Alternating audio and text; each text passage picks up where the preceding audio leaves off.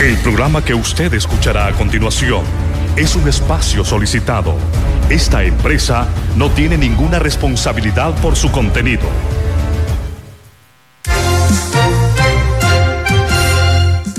El Colegio Profesional Superación Magisterial Hondureño Colprosuma presenta su programa.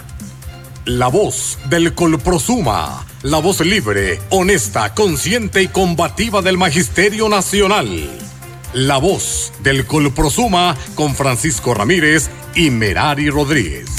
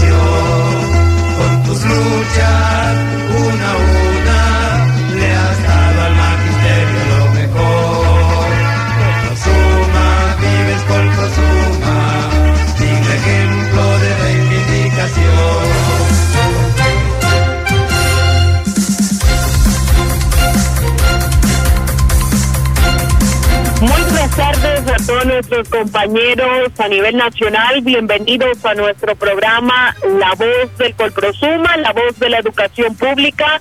Lunes 2 de noviembre del año 2020, listos y preparados para compartir con todos ustedes nuestra agenda informativa. Es un gusto saludarles diariamente a toda nuestra gran familia Colprosuma, a todo el pueblo hondureño que puntualmente escucha nuestro programa. Seis de la tarde, tres minutos, estamos completamente en vivo. Saludamos a nuestros compañeros en cabina. Buenas tardes, compañero Francisco Ramírez. Buenas tardes, Merari Rodríguez. Buenas tardes a nuestros miles de afiliados que ya sintonizan su gustado programa La Voz del Colprosuma. Damos gracias a Dios por todas las bendiciones, por todo, por todo lo, eso bonito que nos cubre. Y de la misma forma pidiendo su benevolencia, su buena voluntad y sus bendiciones para el pueblo hondureño ante cualquier amenaza natural.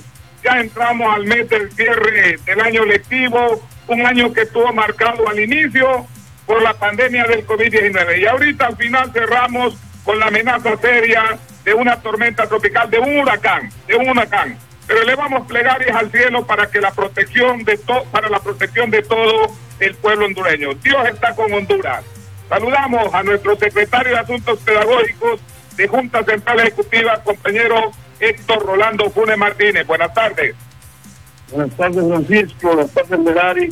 Buenas tardes, compañeros a nivel nacional, compañeros con Prosuma. Como decía nuestro, nuestro Francisco, nuestro secretario de publicidad, que estamos pasando ya un- una dificultad, pero eh, sabemos que Dios tiene control de nuestro país y sabemos que vamos a salir adelante, ¿verdad? Que no va a ser claro esto. Eh, ponemos esta esta reunión por este evento y sabemos que ustedes están atentos a cualquier situación que pasa y lo más importante pues que este lado oficial el que consuma este este programa oficial y entonces la información que se da pues es, es real, es oficial y sabemos que ustedes están pendientes compañeros porque día a día se los estoy informando y estamos actualizados con todo lo que acontece a nivel de determinación. Buenas tardes a todos. A continuación escucharemos Colprosuma y su opinión titulada Los padres de familia no pueden educar a sus hijos en casa.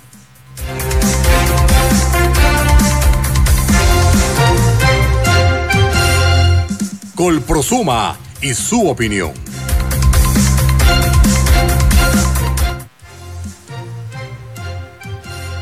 Los padres de familia no pueden educar a sus hijos en casa.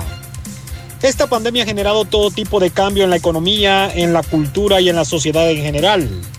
En la educación el efecto que ha tenido el confinamiento en los niños y en los jóvenes es sumamente peligroso, porque a pesar de que han recibido la enseñanza de su hogar, esto por sí solo no logra cubrir todos los aspectos de una verdadera educación que deben recibir tanto en sus hogares como en los centros educativos. Durante el confinamiento los padres de familia han tenido la oportunidad de compartir más con sus hijos.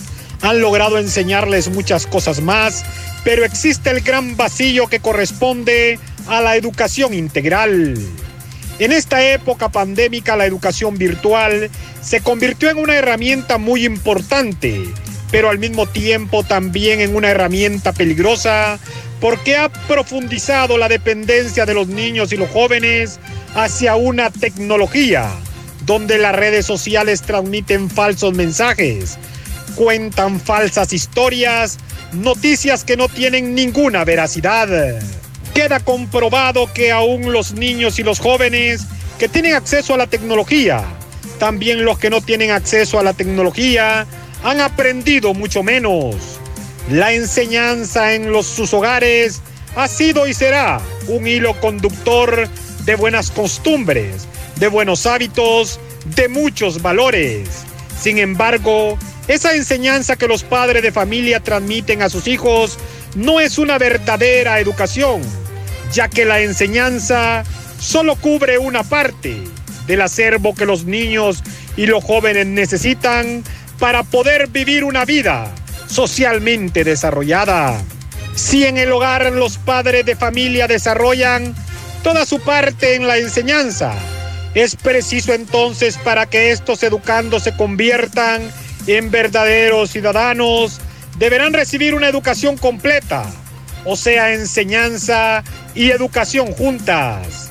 Pero la segunda parte, que es la educación, los padres de familia no la pueden desarrollar en sus hogares, ya que esta segunda corresponde a los centros educativos, a los docentes, porque ahí se imparten las clases de matemáticas, ciencias naturales, física, química, biología, ciencias naturales, geografía, gramática, finanzas y otras asignaturas que son propias de los centros educativos, de los docentes, en el aula de clases con una educación presencial. Por esa razón los padres de familia conociendo sus limitaciones, bajo el concepto anteriormente analizado, deben de exigir a las autoridades en educación la publicación de un plan estratégico del retorno seguro a las clases presenciales, tanto en el área rural como urbana.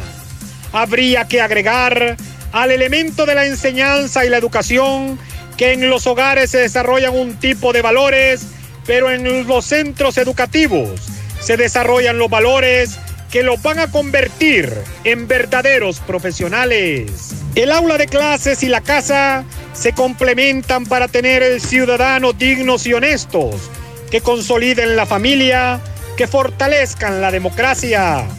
Que los niños y los jóvenes estén fuera de los centros educativos es sumamente negativo, porque cada día que continúan confinados se van convirtiendo en antisociales. Los niños reciben de manera normal sus enseñanzas en sus hogares, pero ahí existe la convivencia familiar, pero no existe la convivencia social. Por eso es importante que los niños y los jóvenes compartan en los centros educativos con sus amigos y sus amigas deportes, actividades cívicas, porque no solamente las asignaturas los hacen ser buenos ciudadanos, sino también jugar en los centros educativos, compartir con sus compañeros, los que al final van a ser sus amigos de toda la vida. En conclusión, los padres de familia no deben de creer lo que las redes sociales, los diferentes medios de comunicación, haciéndoles creer o convencer de que la educación en casa es la nueva solución para la educación de sus hijos, les hacen creer que una computadora o una pantalla de televisión o una radio pueden sustituir a un docente que da la educación presencial en el aula de clases. Educar y enseñar son cosas diferentes. Sus hijos deben de recibir una educación integral que solo puede ser recibida en sus hogares y en los centros educativos con sus docentes. Si los padres de familia aceptan que sus hijos sigan educándose en casa, esto es sumamente peligroso. Recuerda, político que paga para llegar, llega para robar. Defendamos la educación pública. Rescatemos el aula de clases. Porque nos asiste la razón, persistimos en la lucha. Junta Central Ejecutiva del Colprosuma.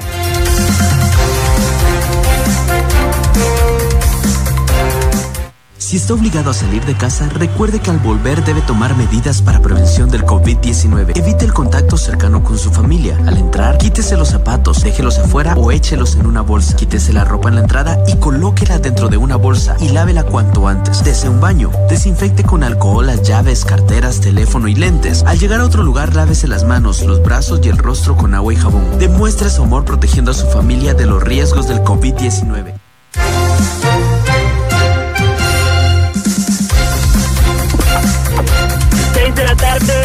13 minutos. Está escuchando la voz del Colprosuma. La voz de la educación pública. A continuación, nuestros avances informativos en alerta nacional. Se encuentra nuestro país ante huracaneta que llega en vísperas del feriado morazánico.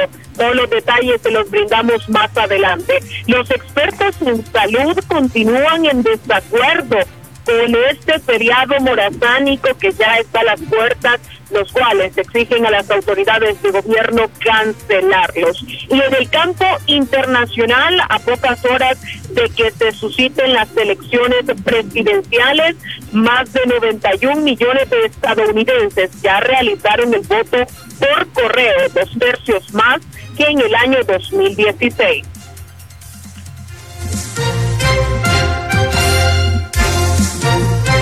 Y ante el primer avance que usted nos daba, compañera Merari, sobre la alerta nacional en todo el territorio. Producto del huracán ETA, el cual se intensifica antes de tocar tierra nicaragüense y hondureña y se ha elevado a categoría 4. Ya a través de los medios de comunicación, tanto hablados, escritos, radiales, en todos, en todos se está dando la información para que guardemos todas las medidas de protección que estemos preparados y todas aquellas advertencias hay que seguirlas al pie de la alerta. ¿Cuál es la alerta que ha emitido Copeco? ¿Tenemos el comunicado, compañera Merari? Es así, compañero Francisco, Copeco ha emitido alerta roja por 48 horas para los departamentos de Gracias a Dios, Colón, Atlántida, Islas de la Bahía y Olancho. Asimismo, se emitió alerta amarilla para los departamentos de Santa Bárbara, Francisco Morazana, Comayagua y El Paraíso y mantener en ese mismo nivel también a los departamentos de Lloro y Cortés. Además, se declaró alerta verde para los departamentos de Copán, Ocotepeque, Lempira, Intibucá, La Paz, Valle y Choluteca. Esa ha sido la alerta emitida por Copeco.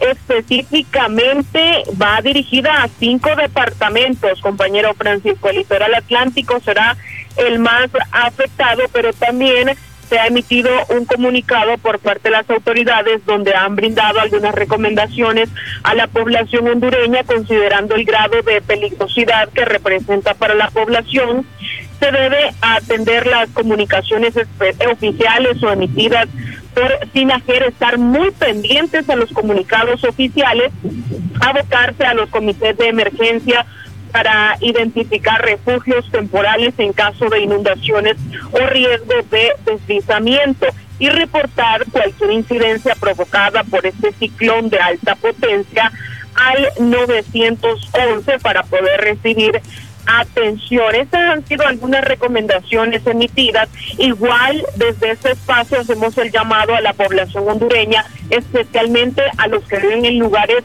vulnerables, porque también, también compañero Francisco y compañeros que nos escuchan a nivel nacional, ya algunas alcaldías en algunos municipios del departamento de Atlántida han tomado algunas medidas y es que han solicitado el cierre con cadena los accesos a las playas. Están pidiendo realizar supervisiones de la mayoría de las escuelas para, para habilitarlas como centros de albergue en cada barrio y así evitar aglomeración de refugiados. Recordemos que este huracán viene en un momento donde estamos en pandemia y donde debemos eh, continuar con las medidas de bioseguridad. Pero hasta el momento, compañero Francisco, esta es la alerta que ha emitido COPECO a estos cinco departamentos, pero también a nivel nacional. Y hay en las redes sociales circulan los videos sobre los estragos que está causando en el litoral atlántico y por lo tanto debemos seguir las recomendaciones, todas las advertencias que nos dan las autoridades encargadas de, eh, de contingencia y estar, preparados cuando vienen estos fenómenos naturales. Como decimos aquí popularmente, nos hago la fiesta del feriado moratánico. Pero vamos a escuchar lo que nos dice el Centro Nacional de Estudios Atmosféricos, Oceanográficos y Sísmicos Penados a través de su director, el licenciado Francisco Argeñal. Sigue moviéndose, ya está agarrando un giro un poco más hacia el sur. Eh, se encuentra a unos 130 kilómetros al este del Cabo, gracias a Dios. Se está moviendo un poquito más hacia el sur, en dirección hacia el sur de Puerto Cabezas y eh, justamente eh, en las próximas horas se espera que siga con esta categoría e ingrese a tierra firme en el transcurso de la mañana de mañana. Tenemos bandas nubosas ya que están afectando el norte de, Honduras, especialmente los departamentos de Atlántida, Islas de la Bahía, Colón, parte de, Lloro y parte de Olancho, que ya están sintiendo los efectos de, la circulación de ETA.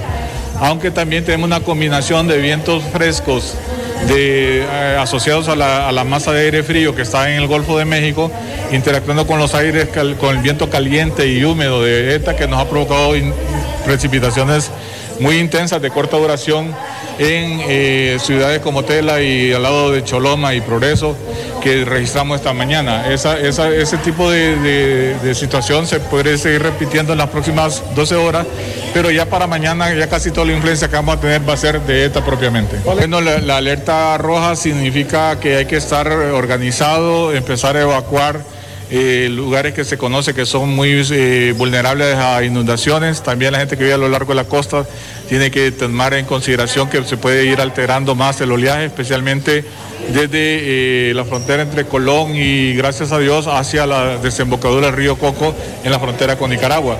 Ahí es donde precisamente podemos tener olas hasta de 10 pies que son eh, olas de alto eh, riesgo para embarcaciones pequeñas y medianas, es de 210, 213 kilómetros por hora estimado alrededor del, del ojo.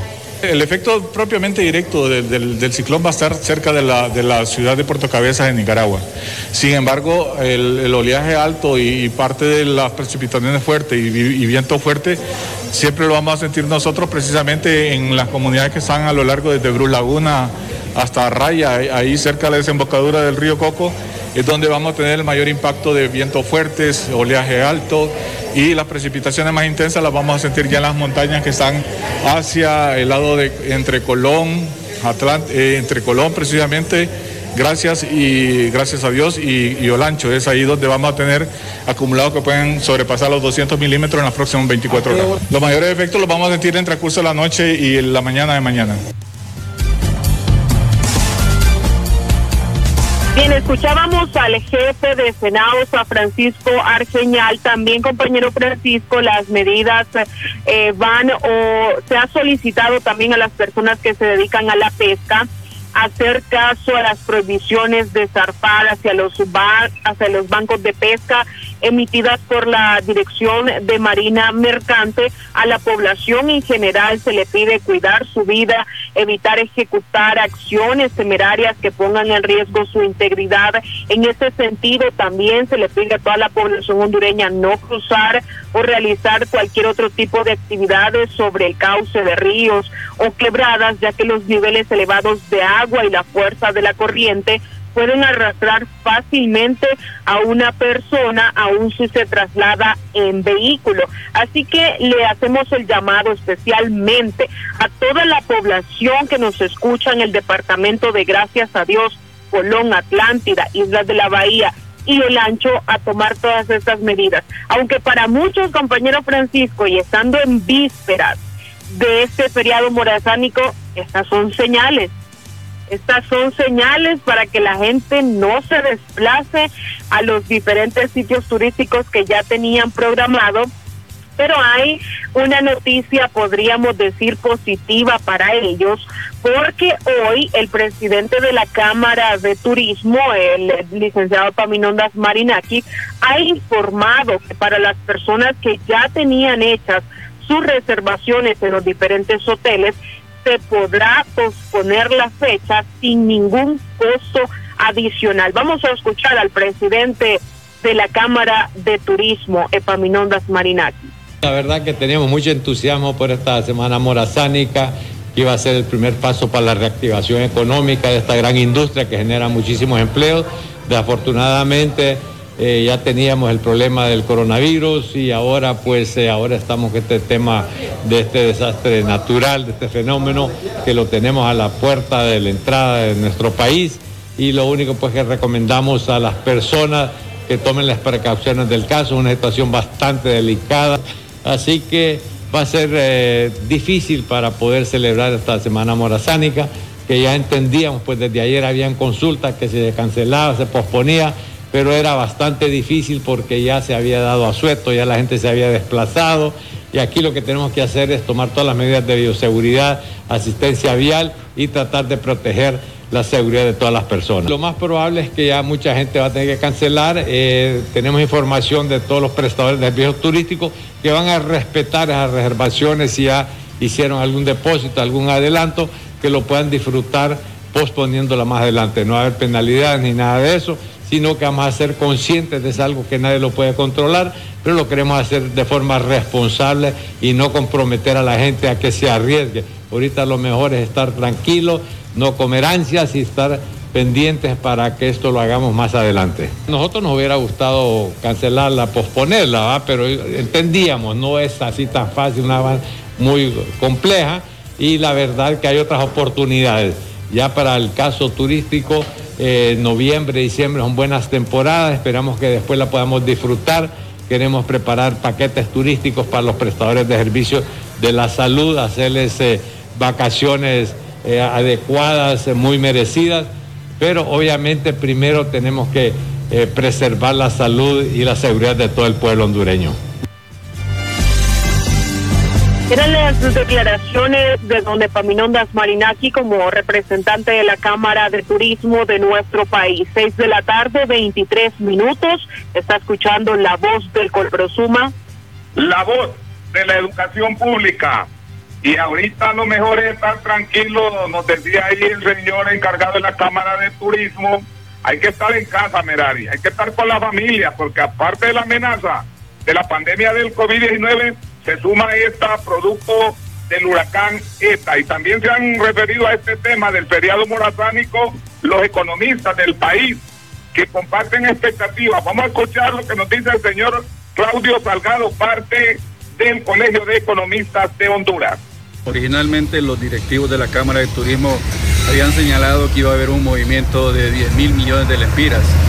Luego se dieron cuenta de que la población tiene muy bajos de ingresos y está desempleada. Entonces bajaron expectativas a 2 mil millones de lempiras. Ahora, con lo que se espera del huracán ETA, entonces yo creo que lo más que pueden llegar son 500 millones de, gente, de aquella gente que, tal vez tenía contratado ya paquetes turísticos o de aquella gente que tal vez va a ir a los pueblos para estar con sus familiares. Entonces no habrá ese movimiento que esperaban eh, a funcionarios gubernamentales y directivos de la Cámara de Turismo. Sí, está bien agudizar la, la, la crisis, ¿verdad? Pero lo que es determinante es que hay muchos hondureños desempleados o que han sido suspendidos de su fuente de trabajo y eso ocasiona de que no tengan ingresos. Entonces la población está, no tiene dinero. Y esto, esto va, no va a continuar hasta el 2022 según el último documento que elaboró el Fondo Monetario Internacional. En consecuencia, pues eh, no, no avisoramos nada al agador para el, transcurso de los próximos años. La, la clase media es la que hace el turismo local, la clase alta hace el turismo extranjero. Entonces, en consecuencia, pues si la clase media hacia abajo está no tiene ingresos, entonces no va a haber esa movilidad que están esperando las autoridades de nuestro país. En este caso, la emergencia es, la, es del huracán y segundo, la pandemia. La pandemia no ha terminado.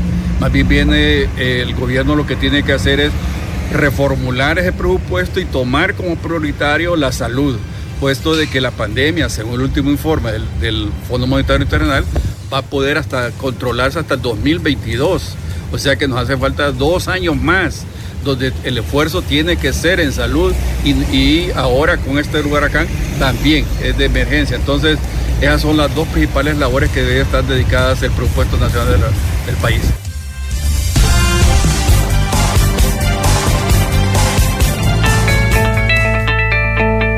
El Fondo de Auxilio Mutuo Profesor Leo Vigildo Pineda Cardona del Colprosuma, sólido financieramente, le ofrece a todos nuestros afiliados los siguientes servicios. Préstamos ordinarios, préstamos por emergencias. El Fondo de Auxilio Mutuo también les ofrece los mejores beneficios. Seguro de sobrevivencia, auxilio funerario, extensión de auxilio funerario, indemnización por invalidez, indemnización por muerte, bono paternal y maternal.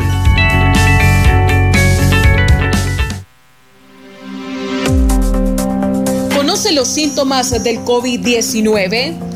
Los síntomas descritos a continuación pueden aparecer entre 2 y 14 días después de haber estado expuesto al virus.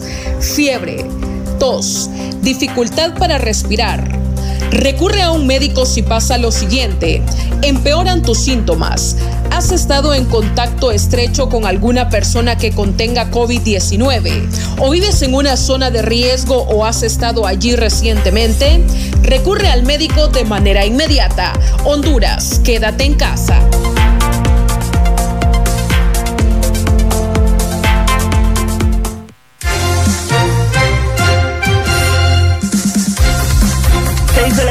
28 minutos. Está escuchando la voz del Colprosuma. La voz de la educación pública. Escuchábamos hace unos instantes eh, las declaraciones del economista, el doctor Claudio Salgado. Él se refería a la situación económica de la población hondureña, manifestaba que no hay dinero, las condiciones no son las mejores debido a esta pandemia y tomando en cuenta todos los eh, niveles o el índice de desempleo que se han suscitado durante estos últimos siete meses. Ahora nos trasladamos a la otra parte, al otro escenario que han dicho las autoridades de salud, a pesar de que Sinajer anunció que no se suspenderá el feriado morazánico, continuaremos escuchando cuáles son las valoraciones que debemos tomar en cuenta porque estamos en un momento de pandemia. Vamos a escuchar lo que el epidemiólogo Tito Alvarado recomienda a la población hondureña. Él ha estado muy insistente en este tema. Vamos a escuchar sus declaraciones, cuáles son las valoraciones ante las decisiones de Sinajer de no suspender el feriado morazánico.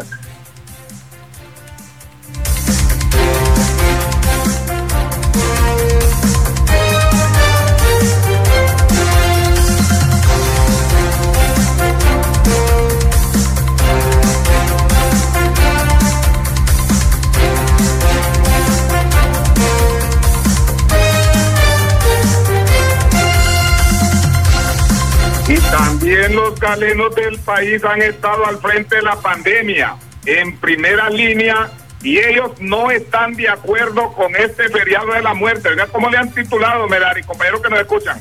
Feriado de la muerte. Anteriormente lo decía en una opinión editorial, un llamado, un llamado a la muerte o lo que estamos conociendo como lo que es el feriado morazánico. Menos aún conociendo un sistema sanitario tan frágil producto de lo que ya sabemos todo el pueblo hondureño, lo que han hecho el gobierno y los políticos. Vamos a escuchar, vamos a escuchar lo que nos dice el doctor Fidel Barahona, quienes no están de acuerdo con este feriado morazánico, porque puede aún empeorar la situación de contagio del COVID-19. Y es un fenómeno muy parecido, eh, según lo que los meteorólogos dicen, a lo que ocurrió con Mitch.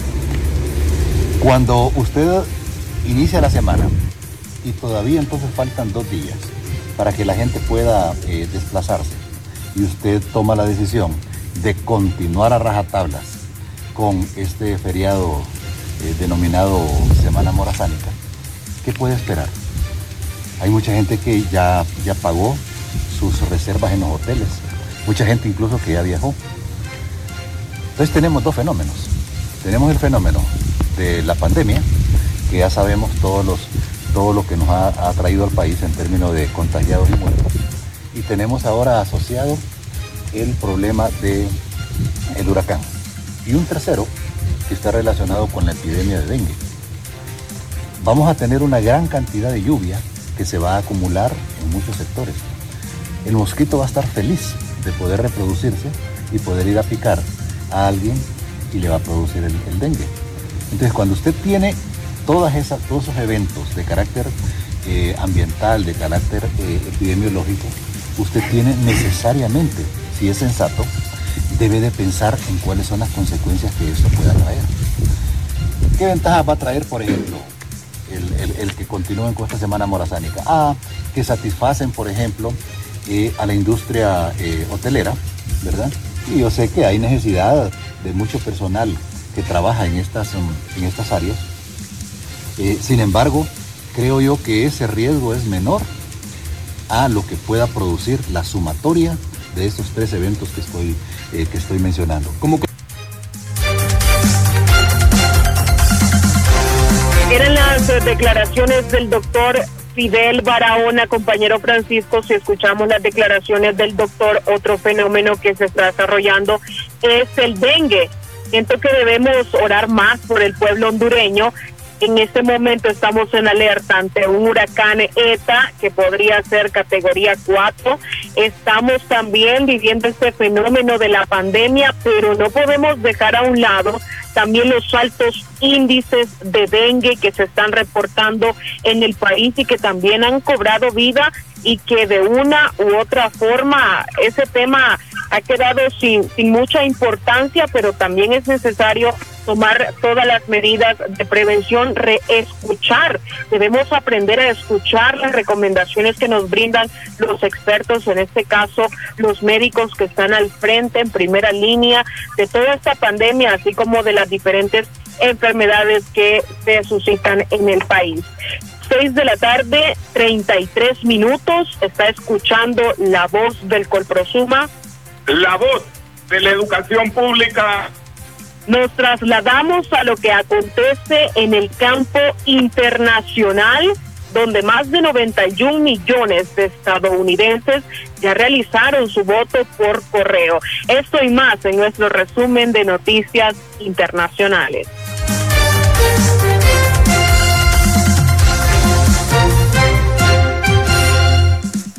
Noticias internacionales en la voz del Colprosuma.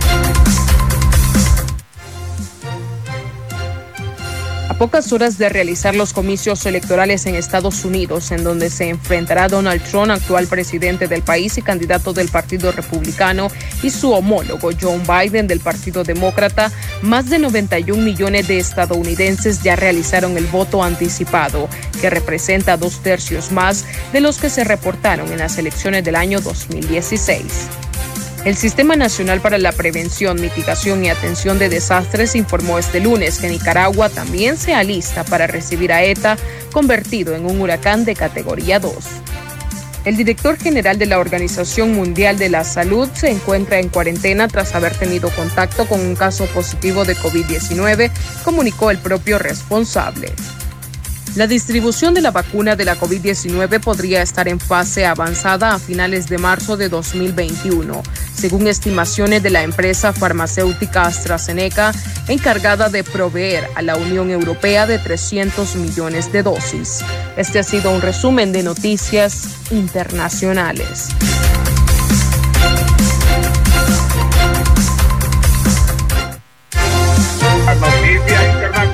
Escuchamos ahí en primer lugar que ya 91 millones de estadounidenses ya realizaron el voto por correo. ¿Así es, Benari?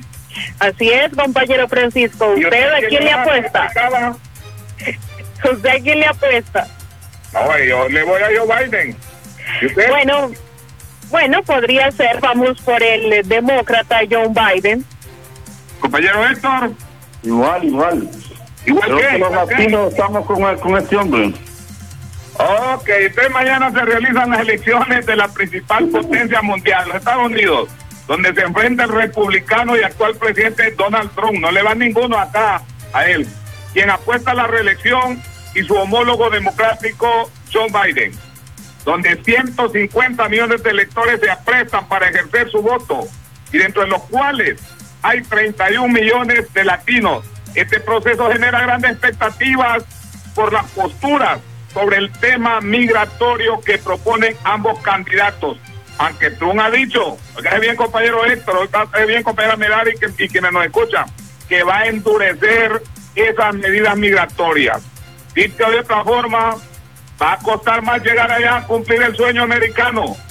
Pero ¿qué nos dice el analista, el licenciado Darío Hernández, sobre las repercusiones que, traerá, que traerán para Latinoamérica y especialmente para Honduras los resultados que se eh, que resulten, los resultados que valga la redundancia de palabras, los resultados que se den en estas elecciones de la principal potencia mundial, los Estados Unidos.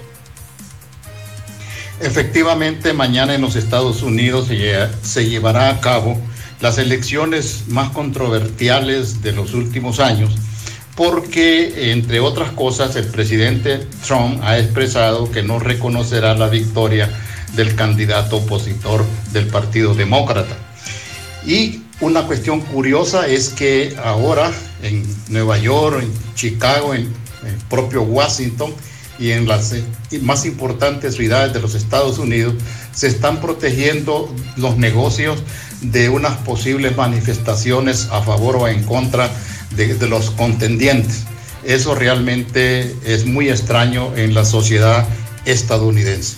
Pero es importante también decir que estas elecciones son muy atípicas y muy especiales en los Estados Unidos porque no es el voto popular el que vale para ganar la presidencia de la, de la República, sino es el voto del colegio electoral que son 538 delegados. De tal manera que quien alcanza 270 delegados prácticamente es el presidente electo. En este momento, de acuerdo con las encuestas de promedio nacional, el candidato demócrata Joe Biden lleva un porcentaje de entre 10 y 12% arriba del presidente Trump. Pero no olvidemos, por lo que he expresado, que es necesario saber cómo van las encuestas en los estados, particularmente entre 6 y 7 estados que son las claves para aumentar los delegados y alcanzar los 270 y convertirse en el presidente electo. Cualquier elección en los Estados Unidos tiene su incidencia en el mundo.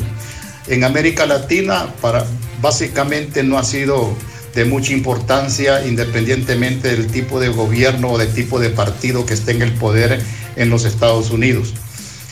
Y en el caso de Centroamérica, Honduras, Guatemala y El Salvador tienen especial importancia tanto para Trump como para Biden, con una diferencia sustantiva. Trump eh, apoya los gobiernos actuales de Centroamérica, excepto obviamente Nicaragua, pero eh, Biden tiene una manera, una política diferente, eh, sobre todo por el interés de los derechos humanos. En el caso particular nuestro, no olvidemos que nuestras relaciones comerciales son directamente con los Estados Unidos. Tenemos el TPS, que es, es un programa que por 20 años eh, los hondureños han trabajado eh, legalmente en los Estados Unidos. Se corre el riesgo de que eso eh, termine por las políticas anti-inmigrantes del presidente Trump. Tenemos un tratado de libre comercio que también eh, creo que es importante revisarlo para beneficio de la agricultura nacional. Y además es importante decir que la mayoría de la inversión extranjera en Honduras proviene de los Estados Unidos. Así que cualquier resultado que se dé, esperamos que sea para beneficio propiamente de la sociedad estadounidense y naturalmente para mejores relaciones eh, del país con los Estados Unidos. Sabemos que eso no es fácil porque las condiciones eh, económicas y sociales de Honduras en este momento no son muy halagüeñas, al contrario, estamos padeciendo, como siempre, estructuralmente la pobreza, la desigualdad, y esto también aumenta con la pandemia para que tengamos mejores condiciones de establecer relaciones de comercio.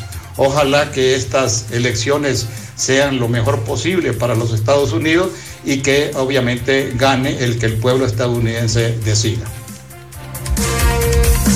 Escuchábamos al analista político, al abogado Darío Hernández, quien se refería a este importante tema que mantiene la expectativa a muchos a nivel internacional. Pero, compañero Francisco, yo siento que el candidato demócrata John Biden, aunque ya vaya unos un porcentaje más alto que el actual presidente Trump, no debe confiarse porque Donald Trump puede ganar con los votos rurales. No, Merari, allá no, allá no, allá todo es transparente, allá los procesos electorales están apegados a ley, no es como, como en otro, en las Honduras de acá, en Honduras de acá, pero acá ya no va a suceder eso, ni se va a caer el sistema. De eso estamos seguros que ya los resultados son verídicos, porque hay procesos, son procesos transparentes, procesos de, llenos de democracia, y todo, y las autoridades están pendientes, no es confabulan con uno y con otro, allá el ganador lo hace de una forma limpia y es la voluntad del electorado la que, la que sale avante. Ven y forma parte de nuestra cooperativa mixta 4 de junio, grande y sólida financieramente. Afíliate ahora y goza de nuestros servicios y beneficios. Te ofrecemos préstamos automáticos, fiduciarios, hipotecarios, crédito escolar, entre otros. En nuestros servicios encuentras aportaciones, ahorros retirables, navideño, ahorro por jubilación, depósito a plazo fijo y ahora el nuevo servicio de Tengo. Para ser parte de nuestra familia cooperativista, debe ser docente Colprosuma, llenar formulario de ingreso y presentar copia de identidad. Atendemos en las oficinas de Tegucigalpa, San Pedro Sula y Choluteca. Cooperativa Mixta 4 de junio. Tu cooperativa, mi cooperativa, nuestra cooperativa.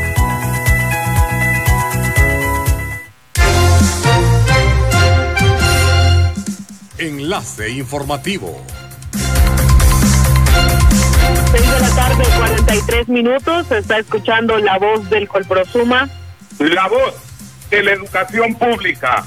Continuamos con el desarrollo de nuestra agenda informativa. Nos trasladamos a temas educativos cuando estamos en cuenta regresiva para finalizar el año escolar 2020. Durante estas semanas, los docentes estaremos trabajando con nuestros niños jóvenes en las nivelaciones, recuperándolos para que ellos no pierdan su año académico 2020. Sabemos y conocemos de todos los esfuerzos que han realizado sus padres de familia y hoy queremos escuchar lo que han expresado los estudiantes que sienten un enorme agradecimiento por sus docentes por no haberlos eh, dejado de la mano durante esta pandemia y por mantener esa actividad, por mantener ese enlace permanente de enseñanza-aprendizaje con los estudiantes. Vamos a escuchar lo que manifiestan los estudiantes y esto es mutuo también porque los docentes están motivando a todos los niños a nivel nacional para continuar luchando por sus sueños. Los escuchamos. Maestros, padres de familia y compañeros. Les saluda Génesis Ventura como presidenta de la directiva de la sección 4B. Primeramente agradezco a Dios por ser nuestro guía espiritual en estos momentos difíciles que está pasando el país. En nombre de mis compañeros y mi persona, agradecemos a los maestros por la dedicación y apoyo brindado en este año escolar. Y felicito a todos mis compañeros por el esfuerzo y entrega por culminar este año con un éxito. Y a los que aún les falta, les deseo mucha suerte y que continúen esforzándose aún más. Queridas niñas, queridos niños y jóvenes de mi querido municipio El Triunfo, quiero felicitarles y agradecerles a todos aquellos alumnos que desde sus casas han permanecido haciendo sus tareas y estudiando. También quiero animar y motivar a aquellos jóvenes y niños que por una y otra razón no han seguido con sus tareas. Quiero decirles, no abandonen su escuela, no abandonen sus estudios. Y es que por eso nuestro programa es la voz de la educación pública, porque aquí se expresan nuestros compañeros docentes, los niños, los jóvenes, los padres de familia. Es de mucho agrado, nos llena como docentes escuchar ese agradecimiento de nuestros estudiantes que hemos estado con ellos de forma permanente y que junto a los padres de familia estaremos muy contentos y satisfechos al culminar este próximo 30 de noviembre nuestro año escolar. Seis de la tarde, 46 minutos, está escuchando la voz del Colprosuma. La voz de la educación pública y tal como lo decía usted, compañera Merari, y fíjense que en marzo, cuando inició lo de la pandemia, era una total confusión. Pero todas las expectativas negativas sobre el proceso educativo al inicio que se dio en la pandemia, la fuimos sorteando, la fuimos superando y poco a poco, gracias a esa capacidad de adaptación, de cambio, esa capacidad de metamorfosis, logramos salir avante y cerraremos el año lectivo con la satisfacción y el orgullo de haber cumplido a nuestros alumnos, de haberle cumplido a nuestros padres de familia. Somos corazón valiente, somos los héroes por no dejar morir la educación pública. Fíjense, no la dejamos morir pese a todas esas adversidades. Una producto del, del COVID-19, los riesgos que implicaba. Muchos compañeros eh, ofrendaron su vida, muchos cayeron en la batalla, pero aún así la educación pública sigue vigente y otras adversidades como ya es costumbre por esa falta de dirección por las autoridades educativas y esa falta de compromiso del gobierno y de los legisladores, de los legisladores para con la niñez, para con nuestra juventud. Y en un titular de un diario muy importante del país salió el titular Desastre educativo para 864 mil alumnos, donde dice que medio millón van a clases vacacionales entre noviembre y febrero. Y fíjense bien, qué lamentable. Y educación no sabe qué hacer con los 396 mil que nunca se conectaron. Eso es lo lamentable, pero por algo nosotros sustentamos la profesión más amorosa, llena de cariño y humildad, tal como nos enseñó maestro de Galilea, el hijo del carpintero, nunca, abandonamos a nuestros niños, ni los abandonaremos, porque nos enseñaron a quererlos, nos enseñaron a protegerlos, a darles el pan del saber, independientemente cuál sea nuestra adversidad, con todas las dificultades, pero siempre la voluntad y el cariño que siempre habita en el corazón de nosotros los docentes hizo, hizo posible que salváramos el año lectivo. Estamos llenos de nobleza y por eso nos sentimos orgullosos de ser maestros. Estén tranquilos nuestros padres de familia, que estén tranquilos nuestros alumnos. Siéntanse felices y dichosos, queridos alumnos. Están, están sus maestros siempre y ante cualquier adversidad listos para llevarles la educación pública. Y tal como lo decía nuestra opinión editorial, es sumamente peligroso, es sumamente peligroso y negativo que los niños y los jóvenes estén fuera de los centros educativos, porque cada día que continúen confinados se van convirtiendo peligrosamente en seres antisociales. Dejan de jugar con sus compañeritos, dejan de compartir esos momentos, esos momentos que solo le brinda eh, el aula de clases, que solo le brinda la escuela. Pero ¿qué necesitamos entonces para garantizar que el próximo año 2021 sea una educación presencial o una educación híbrida? Nuestros niños y jóvenes necesitan volver al ambiente de su centro educativo, necesitan relacionarse con sus compañeros.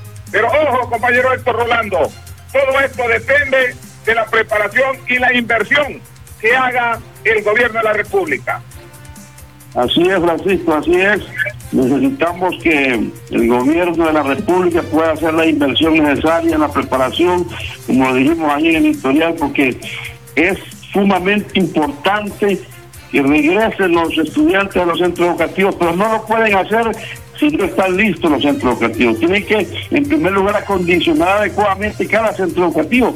Ya hemos hablado en otras ocasiones que ya se han dedicado, se han aprobado presupuestos para educación, hablamos de 80 mil dólares, 80 millones de dólares, hablamos de, varias cantidades de dinero y no miramos por ningún lado. Y es necesario que el otro año el gobierno pretende que la educación ya sea presencial, o sea, híbrida, como decimos, de repente una parte presencial y otra parte eh, eh, vía internet, necesitan eh, remodelar cada centro educativo, necesitamos agua, una buena ventilación eh, para que el distanciamiento con los muchachos sea la, adecuada, necesitamos verdad la contratación de más docentes, hemos hablado muchas veces esto, porque si, si no van a haber, si, antes habían 40 estudiantes en un aula, tal vez van a haber 15 por el distanciamiento social, ¿verdad? Entonces necesitamos más docentes y, y, el, gobierno tendría que tener ya un plan, un plan específico para el retorno a los, a los centros educativos. Necesitamos que nos infraestructura, necesitamos capacitar a los docentes también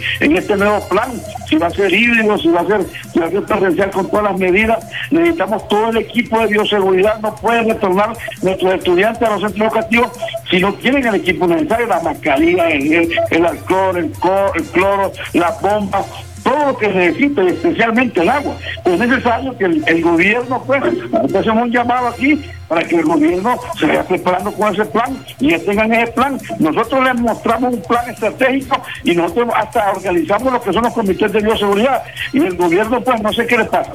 Todavía no sabemos de un plan estratégico para el entorno seguro educativo. ¿Verdad? Necesitamos un plan específico. Nosotros dijimos ¿verdad? Que tienen que, eh, sabemos que la situación está peor que antes, la situación económica está eh, realmente fatales. Se necesita que los estudiantes se les brinde el transporte gratuito, una buena merienda en los centros educativos, ¿verdad? Hay que programar bien los recesos, los recreos, para que no anden todos afuera, ¿verdad? Entonces, es importante hasta para entrar al centro educativo un plan estratégico especial, ¿verdad? Un plan que sea funcional. Nosotros siempre hemos dicho que es importante que retorne, pero con todas las medidas de bioseguridad, porque nosotros hemos repetido aquí en, estos programas y en todos lados que el consumo está que la virtualidad nunca, pero nunca sustituirá a la educación presencial. Y pero es necesario que sea un plan estratégico de retorno seguro y que el gobierno pueda ponerlo en práctica y hacer la inversión correspondiente, Francisco. Así es, eh, compañero Héctor, y también antes de ir finalizando, hay un comunicado muy importante emitido por parte de la Dirección Departamental de Educación de Francisco Morazán referente a la solicitud de traslados para elegibilidad de movilidad laboral en el año 2021.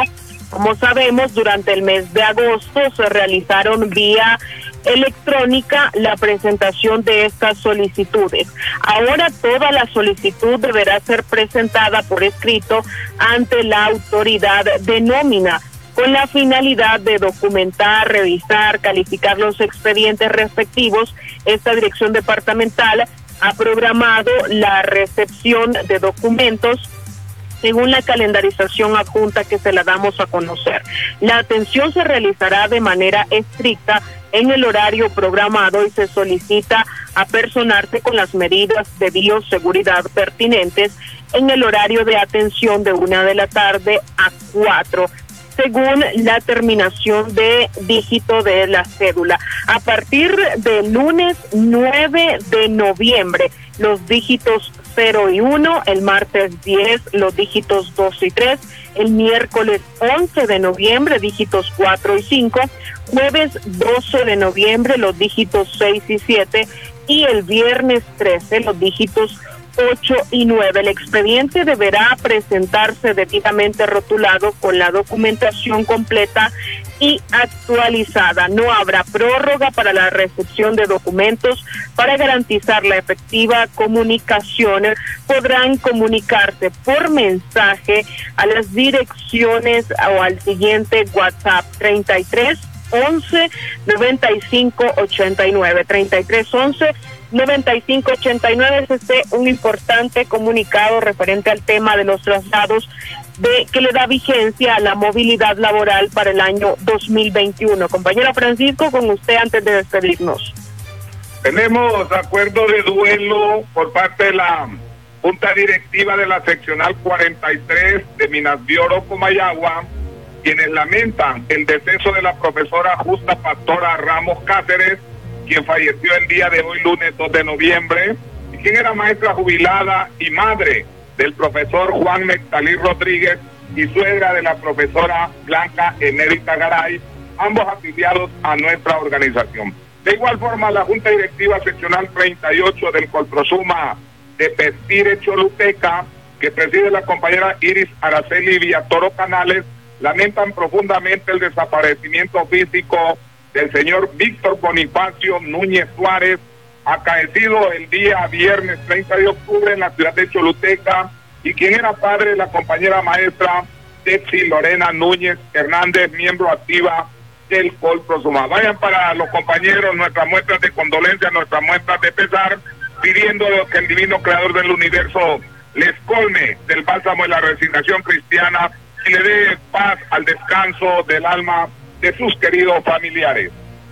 Asimismo, la Junta Departamental de Lempira manifiestan el o se lamentan por el fallecimiento del señor Neftalí Mejía Aguilar, él era padre de la compañera Dixie Aguilar y suegro del maestro Edulfo y también del, de la compañera Salomé del CID. Afiliados ambos a nuestra organización Colprosuma de parte del presidente departamental del Empira, el compañero Armando Orellana, se solidariza con todos sus familiares y amigos. Compañeros, hemos llegado al final de nuestro programa.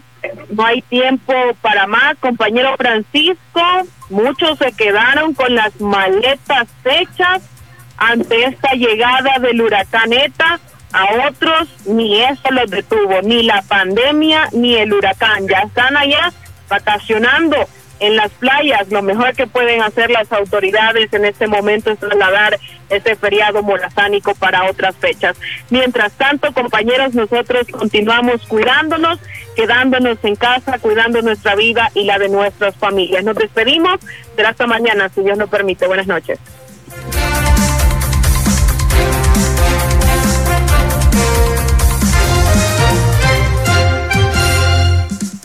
El Colegio Profesional Superación Magisterial Hondureño Colprosuma presentó su programa. La voz del Colprosuma. Por una educación científica, popular y democrática. Será en nuestra próxima emisión. La voz del Colprosuma. El programa que usted acaba de escuchar es un espacio solicitado. Esta empresa no tiene responsabilidad por las opiniones aquí vertidas.